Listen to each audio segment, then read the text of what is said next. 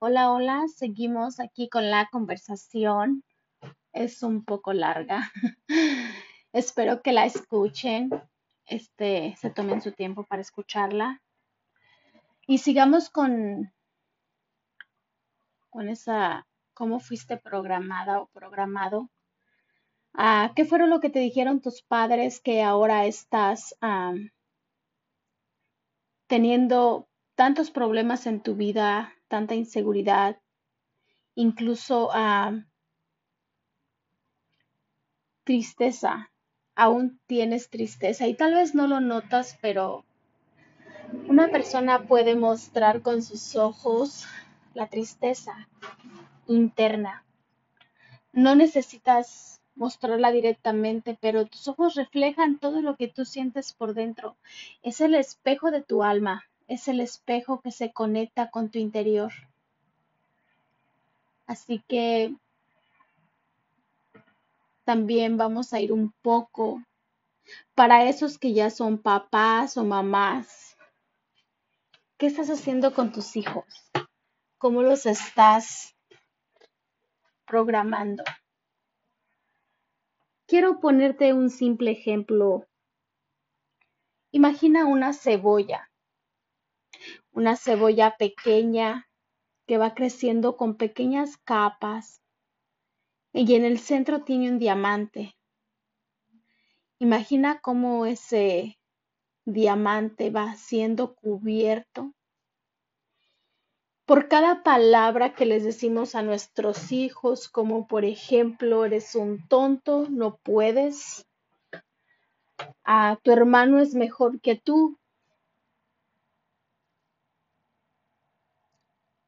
le cargamos la tarea, le cargamos las cosas de la casa porque él es el que debe hacer la segunda. Maltratos, va a la escuela, bullying, y se siguen poniendo esas capas cada vez más.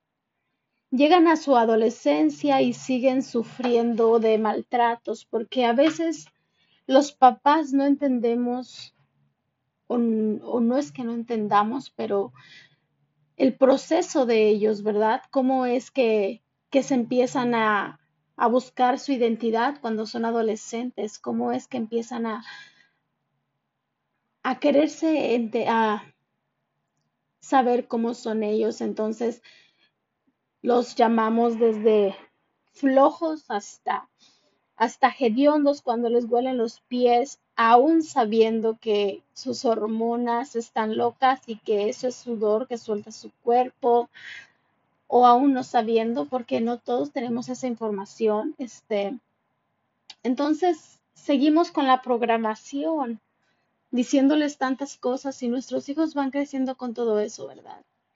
Esa cebolla, ese diamante se va cu- cubriendo con capas cada vez más gruesas que van tapando el brillo, los sueños, van tapando sus sueños, sus deseos de, de seguir, de, de amar tal vez, o, o tal vez este, de seguridad de sí mismos.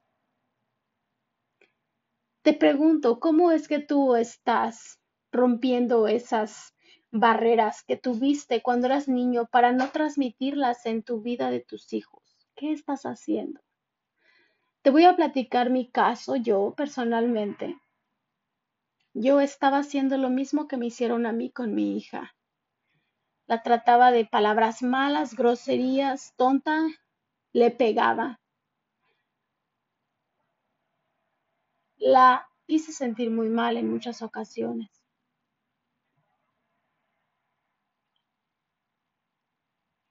Pero llegó un momento en que algo me hizo reaccionar y recapacitar y pensar, ¿qué estoy haciendo? ¿Por qué sigo trayendo eso a mi familia?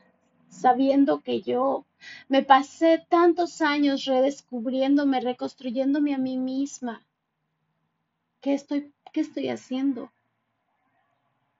Yo agradezco a Dios porque me dio la, la lucidez, me dio, me dio el permiso de comprenderlo.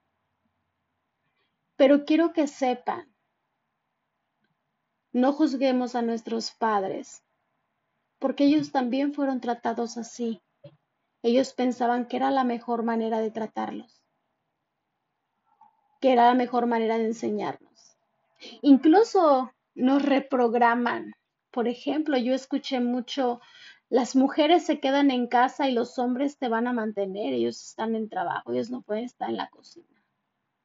O los que no estudian no tienen valor.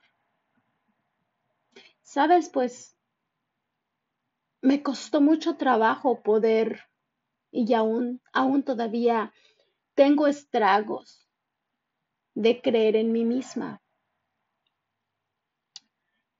Así que no culpemos a nuestros padres.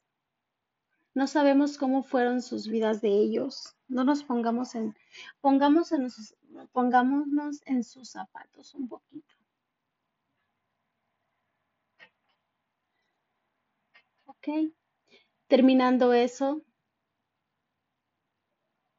solo quiero que den como un pequeño paseo visual a su niñez Busca un lugar cómodo y tranquilo.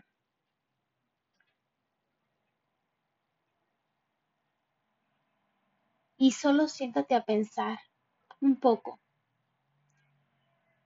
Y tú mismo di, te disculpo, o te disculpo, mamá. O a quien tú le quieras pedir disculpas. Y también te perdono te doy gracias por haber estado ahí, pero de aquí para adelante yo me hago responsable de mis emociones. Empieza a liberar eso. Empieza a liberar ese resentimiento que tú tienes dentro de tu corazón. Empieza a, conectarte con tu cuerpo tú misma abrázate. De tarea vamos a tener darnos un abrazo cada mañana. O cada vez que te acuerdes, date un abrazo y, y agradecete por todo lo que has hecho por ti misma.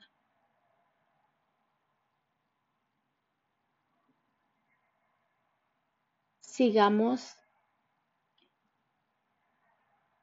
conectándonos con nuestro cuerpo, abrazándonos cada mañana, sintiendo la emoción, esa emoción increíble, aunque siento que no siempre va a ser así, porque hay ocasiones que alguien se siente triste y está bien.